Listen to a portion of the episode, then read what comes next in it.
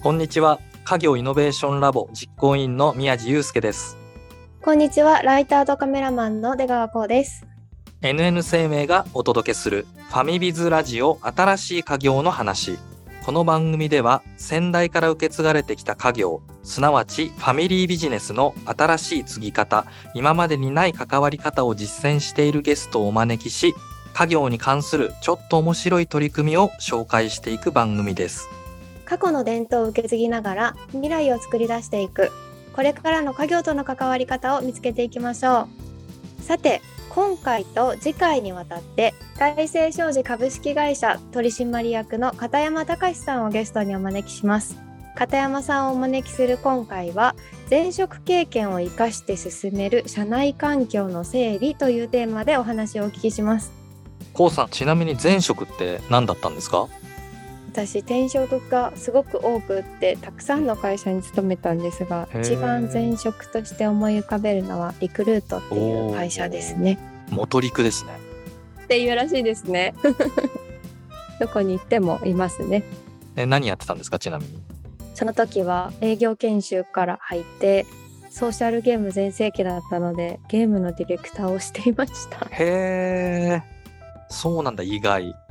うん、そうですよね。なんか新規事業開発室っていうところで新進気鋭の方が集まるところと言われながら、うん、その実スマホゲームの走りみたいのを作るっていう地道な日々でございました。えー、面白い。なんで宮地さんの華々しいご経験とは違うんですけどね。僕の普通に人材派遣会社に勤めてたので、そこではどんなのしてたんですか？僕もね結構新規プロジェクトの立ち上げとかねやってましたね。そうですか。すごい。意外な共通点が私たちにあったかもしれませんね。本当ですね。ね人材会社で。はい。ね今日もね片山さんあの人事系のねお話聞けると思うので楽しそうですね。はい、うん、思っておりますそれでは始めていきましょう。ファミビズラジオ。新しい家業の話スタートです。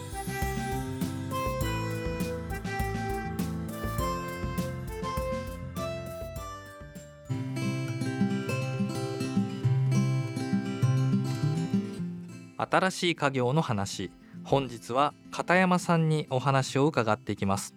片山さんに今回は前職経験を生かして進める社内環境の整備というテーマでお話をお聞きします。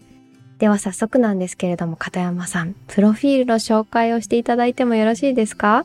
片山隆と言います。私は東京の新宿歌舞伎町というところで飲食業を営んでいる後継ぎになります。大学卒業後はですね村田製作所という電子部品の会社に入ってたんですけど出川さん聞いたことあります？村田製作所って。あります。CM でやってますよね。そうですそうです。CM とかで村田製作くんとかなんかそういうロボットが動いてるのを見たことあるかもしれないんですけどなんかこうどんなものを作ってるかイメージ分かれます？あんまりわからないかも。何作ってるんですか？電子部品って言って例えばこうスマホとか車とかテレビとか、まあ、世の中にある家電製品、まあ、そういったものの電化製品ですねの中に小さな小さな部品が入ってるんです。それを総称して電子部品っていうんですけどそれを作ってる会社になります。私は人事をずっとやっていまして入社して約4年ぐらいですかね人事をやっていました。ほとんど地方工場の勤務で人事をやってたんですけど2020年にご存知の通りコロナがあって家業の方も非常にまずいという状態になりましてお声掛けをいただいて家業にジョインしたという形になります。今は何でも屋になってて取締役という名前はありつつもですね仕事の中で起こる会社の中で起こる全てのことに担当してるっていうのは状態になります。どうぞよろしくお願いします。よろしくお願いします。すごい楽しそうな普通に学生の頃って家業に入るぞっていう意識はあったんですか？いやそれがですね家業という存在とか何をやってるかっていうぐらいは知ってたんですけど実際に自分が入って何かをするっていうイメージもなかったですしもちろんその自分が続いてなんていうのも正直考えてなかったですね。それで普通に就職をするわけだけどこの就職する時に自分でどんな会社に入りたいとかどんなキャリアを歩みたいとかそういうのってあったんですか事前に？もともとメーカーを中心に見てまして例えばトヨタ自動車さんとか名前を出すとそういう話になっちゃうんですけどもう片っ端から受けたような記憶があります。で私はあの文系なんですけどものが目の前で作られてたりとかそれによって人々の生活が豊かになったりとか生活しやすくなったりとかそういう状態ってやっぱりすごく素晴らしいことだなと思ってて小さい頃から工場見学なんかもよく親に連れてってもらったりもしてたのでものづくりへのイメージっていうのはすごくまついてたっていうのもあるんですよね。なのでメーカーにも入っていてでも村田製作所って先ほど出川さんもいまいち何やってるか分かんないんですよね。みたいな話も。ごめんなさい。いやでもいえいえいえこれほとんどの方はそう言われるので。だけど例えばですけど宮地さんあのスマホをお持ちだと思うんですけどスマホの中に大体0.1ミリぐらいのちっちゃな電子部品っていうのがたくさん入ってるんですけど大体村田の部品ってどのぐらい入ってると思います？えー、まあ数パーセント入ってればすごい入ってるって感じだよね。大体全部でいろんな会社の製品が大体2000個近く入ってたりするんですけどうち村田の部品が機種にもよるんですけど800個とかえ？1000個とか入ってたりするんです。すごっ。はい。えそしたらだって5割ぐらいじゃん。そうですそうです。まあもちろん個数ベースなのでちょっとしたこう言葉のからくりもあるんですけどはいとはいえやっぱりそうやって世の中の生活人々の生活っていうのを知らないところで支えてるって、まあ、結構かっこいいなって思ってそういった経緯でメーカーに入って世界でもトップシェアを誇る村田製作所に入ったっていう、まあ、そういう経緯になりますね。かっこいい。やっぱり縁の下の力持ちじゃないけどそういうのにちょっと憧れを感じる？思いましたね。目に見えるものっていうのもかっこいいんですけどでも知らないところで俺意外とこういうことやってるよみたいなやつって憧れだったりもしてたなと思っててはいそれはなんか以前に影響を受けたことはあるんですか？私が学生時代にやっていたものがかなり強いんですけど私はあの自転車競技大学でやっててもちろんあの選手もやってたんですけど怪我で選手を諦めた時期があってでじゃあ何やろう？じゃあこの選手たちが思う存分試合ができるレースができるっていう環境を作るって面白いんじゃないかなってふと思って。でちょうどその時学生連盟みたいなのもあったのでそこに入ってで自分が大会運営にも関わることで縁の下の力持ちじゃないけど彼らにとってすごくいい影響があるんじゃないかいいことが起こるんじゃないかと思ってそんなところから自分の意識っていうのは知らないところで人を支えてるとか誰も知らないところであの人頑張ってたよねみたいなものが結果的に実を結ぶみたいなそういったことへの憧れっていうのは出てきたかなと思いますね。ということは会社に入って人事畑を歩んだっていうお話でしたけどじゃあ人事もやっぱり性に合ってるのかな？そうですね。でただ人事って宮地さんもこう人事系の方なのでこんなこと言うとあれかもしれないんですけどほとんどの方はやっぱり人事って何やってると思うって聞くと採用でしょとかって言うんですよね。でも採用の仕事って人事の中ではもうほんと1%あるかないかぐらいでほとんどの仕事はやっぱり人に関わるあらゆる仕事をやってるんだと思うんですよね。でそれってほとんどが実は縁の下の力持ちだったりいろんな人が働きやすくするために制度設計考えましょう。会社の雰囲気を作りましょう。給与設計しましょう。そういったことを一つ一つやってることなので私もそういう意味で言うと性に合ってたかなというふうにも思っています。さっきね片山さんが僕のこと人事のって言ってたけど僕あの大学の頃に組織人事を学んでいたっていう話をねさっきね始まる前に話してたので。十分人事畑じゃないですか。人事畑だと思います。いえいえいえ、ね、全く生きてないんだけどね今の仕事にね。いやでも人事に配属されたのってご自身は家業があることをオープンにして就職されているからなんですか？いえいえ私は家業を持ってるっていうことを看板を下げて就活は一回もしてなくて私自身メーカーでしかも文系で何ができるかって考えた時に営業か人事かなみたいなのはふわっとは思ってたんですけどただやっぱり学生連盟の仕事仕事って言っていいのかあれですけどやってたこと取り組みだったりとかあるいはいろんな人との関わりの中でやっぱり自分は人に関わる仕事をやっていきたい。でかつそれが世の中にとって大きな影響を及ぼすようなもの、まあ、メーカーなんかまさにそうですよね。人数も多いのでそういったところで大きな仕事をやってみたいって思いがあったのかなっていうふうに思います。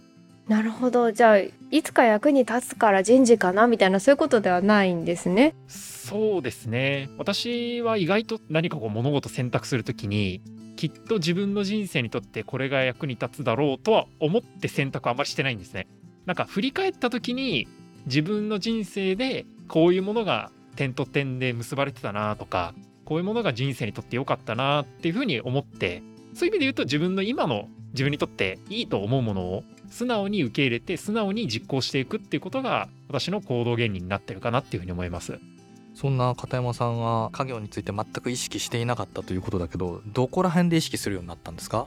小さい頃は当然家業がこういうことをやってるよ自分の商売はこういうことをやってるよっていうのは知ってたんですけど一番大きいのはやっぱりコロナの影響かなと思っていて歌舞伎町っていう地って四六時中眠らない街なんて言われるかもしれないんですけど本当に眠らない街だったんですよね。24時間人が行ったり来たりする街。だけどコロナによってもその常識っていうのは全て覆されちゃって当然ながら家業の方も非常に厳しい思いをしたっていうのがあります。で私はやっぱりその中で自分が当たり前のように毎日ご飯が食べられてたっていうのを振り返るとそれってやっぱり家業があったからとかやっぱり家族の中で商売をやってうまくいってたからだっていう意識は当然ながらあったので、まあ、そういう意味で強く意識するようになったっていうのはコロナだったかなっていうふうに思っています。お父さんはコロナの時はどんな役割を担ってたんですかね家業で？えーとまあ、父ではなくてですね今の社長っていうのは私の叔父にあたる人が社長をやっていて社長にとってもですね今後の会社運営どうしていこうとかあるいは当然次世代のことも考えなきゃいけないしいろんな問題が積み上がってたんだと思うんですよね、まあ、そういった中で次どうしようという意味で私に声をかけてもらったのかなというふうに思っています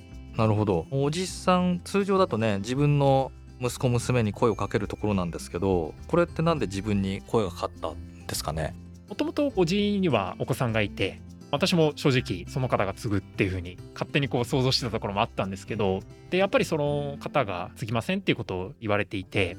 急に片山家次どうするどうするって話になるわけですよね。でその時に次世代の中で私に声をかけてもらったっていうところでもあるんですけどやっぱりそれは私が今振り返ると、まあ、一生懸命与えられたものをやってきてた前職でも与えられたことをやってきてたっていうのもありますしかつその自分がやりたいことっていうこととかやったこととかっていうのを、まあ、家族にも結構話してたんですよね。こんなこと頑張ったよとか素直に話していたので、まあ、そういう意味で言うと私の行動何をやってるかっていうのを、まあ、常に見てもらってたのかなっていうふうには思っています。すごい信頼をちゃんと積み重ねていたんですね。そうだといいんですけどね。いやこれねでもねそうなかなかできないんですよ。家族にね自分のやってきたことを話すっていや僕もね話したことすらないなぐらいのね 感じがあるんでまあ確かにそれおっしゃる通りそれは結構家業をね継ぎたいと考える中で重要な話かもね。これ無意識にやってたんですか？最近こんなことやったよってご家族に話すのは。そうですね。もう本当に今日こんな友達と会ってさぐらいのノリで喋ってましたね。仲良し家族なんですね。そうかもしれないですねじゃああれですかね。おじさんが後継者どうしようみたいなのを考えるようになったのっていうのはコロナがきっかけで考えるようになったってことなんですかね。それが一番大きいと思います。結構じゃあ最近の話ですよね。かなり最近ですね。なのでやっぱりコロナがボンって世の中に出てきて、そこから私が入社するまでってもう半年あるかないかぐらいなので、決断をするタイミングっていうのも本当に2、3ヶ月ぐらいの期間だったので、人生の中では割と急ぎめな選択だったかなと思いつつも、でも今考えるとやっぱりその選択は間違ってなかったなと思います。ある程度考えたってことなんですね。考えましたやっぱり。どういうのを考えました？なんかポジティブネガティブねどっちも考えるんでしょうけどね先ほどもお話した通り私はその時に選択をするっていう人なんですけど村田製作所の仕事ってものすごく充実してたんですよね。私が就活してた時のイメージそのもので自分が何かこういうことをやりますよって言った時の影響力がものすごく大きいんです。先ほど地方工場って話もしてたんですけど、まあ、大体3000人ぐらいいる工場だったので例えばこういうルールを社内で導入しますっていう時にみんながそれに従うってことのインパクトだったりとかまあ、それによって片山ってこういうことしてきてくれたよねってことを、まあ、ある意味3000人から言われるので面白さっていうのを毎日すごく肌で感じてたっていうところあるかなと思います。ということはやっぱりね村田製作所の仕事が充実していたからこっち辞めたくないなって思いが強かったってことなんですかね。そうですね私はそれが大きかったですね。なのでまあ、ある意味メインディッシュが2つあるみたいな状態でどうしましょうお腹いっぱいですみたいなそんな状態ですね。幸せなんですけどね。それどうしてこう家業を選んだんですか？やっぱり私はキャリアももちろんさることながら祖父へのリスペクトってすごく強くて祖父がやっぱり歌舞伎町の地から一からこう商売を始めて最初は小さな立ち飲み屋から始めたっていうふうに言ってたんですけどそこから少しずつ少しずつ会社を大きくしていくっていうことの、まあ、ストーリーにすごく憧れというか共感したというかそういうとこが好きだったので最終的にはそこで決めたっていうところは大きかったかなしかも私の一つの継がないっていう、まあそれも選択肢かもしれないですけど、でもそれだけで、例えば片山家っていうものが解散って言うと強い言い方かもしれないけど、こうバラバラになったりとか、ファミリービジネスっていうものが違う形で形が変わってっちゃったりとか、まあ、そういったことっていうのはどうしても避けたかったので、そこは強い信念で家業に戻ったっていう意識があるかなというふうに思います。おじいさんと何か子供の頃話したこと、なんか記憶にあることあります？うん、難しい質問ですね。自分、まあ、おじいちゃん子だったのでいろいろこう可愛がってくれたってところあったんですけど祖父はいろんなこの商売につながるものっていうのを日々考える人だったなっていうふうに思うんです。たとえどんな小さな物事つまんない物事であってもきっとこれが世の中にとって受け入れられるんじゃないかなとかこれがお金を出してくれる人がいるんじゃないかとかこれに困ってる人がいるんじゃないかとかそういったアンテナ常に立ってる人だったなと思ってて例えば2人で歩いてると急に立ち止まってどっかの知らないお店の看板をぼーっと見てたりとか結構そういうことはあったかなと思いますね。また歌舞伎町だからねいろいろ新しい産業にアンテナ張ってないと他の場所より回転が早いところですもんね全くその通りで歌舞伎町っていう地って本当に変化の街なんですよね昨日までやってた商売が今日になると廃れちゃうっていうようなそういう場所なのでとはいえ逆にポジティブに言うと変化することを受け入れてくれる街でもあるんですよね。器の大きい街みたいな。例えばねちょうど私今渋谷にいますけど渋谷で歩いてて後ろ指刺されちゃうような人がいたとしても新宿に来ると全く誰も気にしないと。そんな人もいるよね。みたいな。なんかそういう毛皿みたいのはある街なんですよね。なのでそういう意味で言うとすごくいろんなものが起爆剤になりやすい街火が起こりやすい街っていうことでも言えるかなっていうふうに思います。祖父もそうですしあとはなんか私はあの三国志が超大好きなんですけど小さい頃から三国志の漫画とかものすごく読まされてた家だったんです。小さい頃大体みんなこう周りポケモンが好きでゲームボーイとかみんなやってるんですけど僕も欲しいって親に言うと大体 NG が出るんですよね。で気づいたら家に届いたのは三国志の漫画で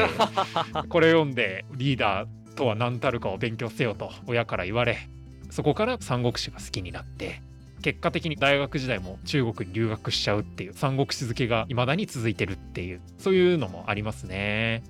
いわゆる帝王学ですね子供の頃にね家業に関わってほしかったんですよねお父さんもね。かもしれないですね。家業っていう形かどうかはさておきいろんな意味でリーダーになってほしいっていう思いがあったのかなと思います別にそれは組織が大きかろうが小さかろうが歴史があるなし関係なくぱり社会を引っ張っていくっていうそういう人になってってほしいって思いが、まあ、父にはあったのかなっていうふうに思います。ちょっと失礼なことを聞きたいんですけど家業にコロナ禍で戻るというか入るっていうご決断をされた時って家業がどのぐらいお金の状況がいいのか悪いのかっていうのって正しくインプットされたんですか？正しいインプットっていうのは正直もう数字を見てすぐ分かるものっていう感じがあったのでそれはもう実態としてはそうだと思うんですね。現実のその決算書を見れば分かるのでそれは。そういう状態なんだっていうのは私は来てから分かりました。はい。だけど実際に例えばじゃあスタッフがどうなってるかっていうと、まあ、すごくこれは心苦しいんですけど一部店舗を休業したりとかそれに伴ってアルバイトの方を雇用し続けられなくなったりとかそういった状態ってしばらく続いていてでその後助成金なんかも出てきたのでなんとかつないでつないでつないでっていうことができてきたんですけど正直私は戻るってなった時はそういった話しかちらほら聞いてなかったっていう感じですね。危ないっていうそのマイナスの方の情報っていうことですか？そうですね。雇用し続けられなくなったりとか、まあ、そういったことっていうのは実際にあるってことは頭に入れた状態で戻ってきたっていうのはあります。それで戻ってきてって頼むのってすごく美しい反面家族の中のリスク分散を縮めることになるじゃないですか。企業に雇われていれば仕事はずっとあるわけだから。この辺りは頼まれるみたいなコミュニケーションだったのかもうご自身が僕がやらなきゃっていう感じだったのかってどんな風だったんですか？そうですね。そういう意味で言うと後者の方かな。私がやらなきゃなって思いが強くて。私はやっぱり頼まれてやるものじゃないと思うんですよね。自分の人生どうするかっていうのがやっぱり一番大事ですし。でもその中でたまたま私の人生の中で先ほどもお話した通り家業をつないでいかなきゃいけない。かつそこには多くの方が関わっている。多くの人の生活がかかってるっていうのもあったので私のウィルの中にそれがあったってただそれだけに過ぎないかなと思います。なるほど。いやなんかコロナ禍でもう家業をシュリンクするから戻ってくるなっていう話も割と周りでは聞いたのでそういうこともあるんだなと思ってちょっと聞いてみました。ありがとうございます。そうですね。だからねその決断をなんかもう少しちょっとなんていうか聞いてみたいというか例えばお父さんは分かんないですけどね。もしかしたらやめた方がいいぞとかね。本当に茨の道だぞみたいなそういう風に言われてもおかしくないなと思ったんでね。お父さんの反応ってどうだったのかなと。父はあれでしたね。ファミリービジネスに直接関わってるわけではないのであれこれ言ってはいなかったんですけどただやっぱり片山家を継ぐってほぼイコールファミリービジネスは存続するってことにも私はほぼイコールだと思っててそれをやっぱりこう繋いでいく紡いでいくっていうことを自分の子供がやってくれたってことは多分喜んでるんじゃないかなと思います。そうですね。僕もそう思いますさてまだまだお話を続けていきたいところですが片山さんをお招きしてお届けするファミビズラジオ新しい家業の話。前半はこの辺りまで。次回も引き続きよろしくお願いします。よろしくお願いします。